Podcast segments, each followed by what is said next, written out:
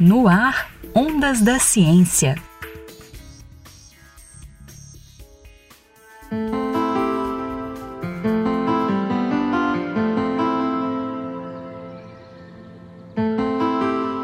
Todo produto tem um ciclo de vida. São etapas na cadeia de produtividade, desde a retirada da matéria-prima na natureza até a sua deposição final.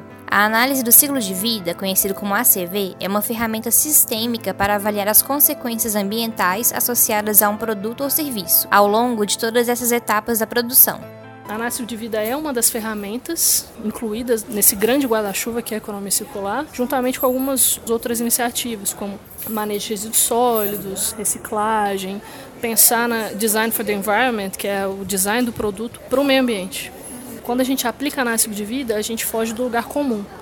A gente deixa de pensar que uma solução ela é automaticamente melhor do ponto de vista ambiental. Não, ela identifica todos os passos, não só identifica, como quantifica todos os impactos ambientais durante todas as etapas para que a gente tome decisões é, de desenvolvimento de produtos sustentáveis cada vez mais conscientes. Segundo Marcela Neves Alvarenga, mestrando em Engenharia Mecânica pelo UFMG, o contexto atual é de compromissos mais rigorosos com a redução de impactos ambientais.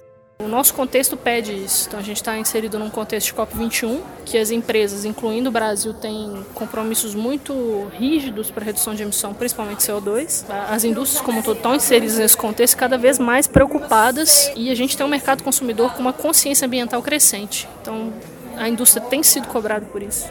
Para que isso aconteça, parcerias entre indústrias e centros de pesquisa devem ser traçadas e fomentadas. Eu acho que tem um tripé muito importante aí que é indústria, universidade e governo. É, a análise de vida, a aplicação da ferramenta ainda é muito incipiente, então a gente precisa da academia, da universidade para criar metodologias mais robustas, principalmente quando a gente fala de cenário Brasil. A gente precisa também muito do fomento do governo para a criação de uma base de dados nacional. Para Marcela Alvarenga, o uso da análise do ciclo de vida ainda é incipiente e existem muitos desafios para a consolidação da metodologia.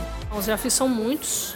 Primeiro, de capacitação. Eu acho que tanto de quem realiza o estudo, de quem utiliza a ferramenta, quanto de quem recebe a informação, Hoje a gente não, a gente tem um, uma população com pensamento crítico de ciclo de vida ainda muito pequeno. Acho que passa muito por isso, conscientização. Quando a gente fala de desenvolvimento sustentável, as discussões têm que ser um pouco mais responsáveis, têm que ser um pouco mais amplas.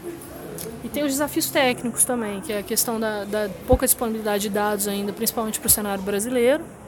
Na verdade, a capacitação, a conscientização puxaria a produção cada vez mais de inventários. Mas a gente já tem alguns entes que estão trabalhando nisso de forma bem, bem focada. O Ondas da Ciência é uma produção do projeto Minas Faz Ciência, da FAPEMIG. Edição e apresentação, Luísa Lages.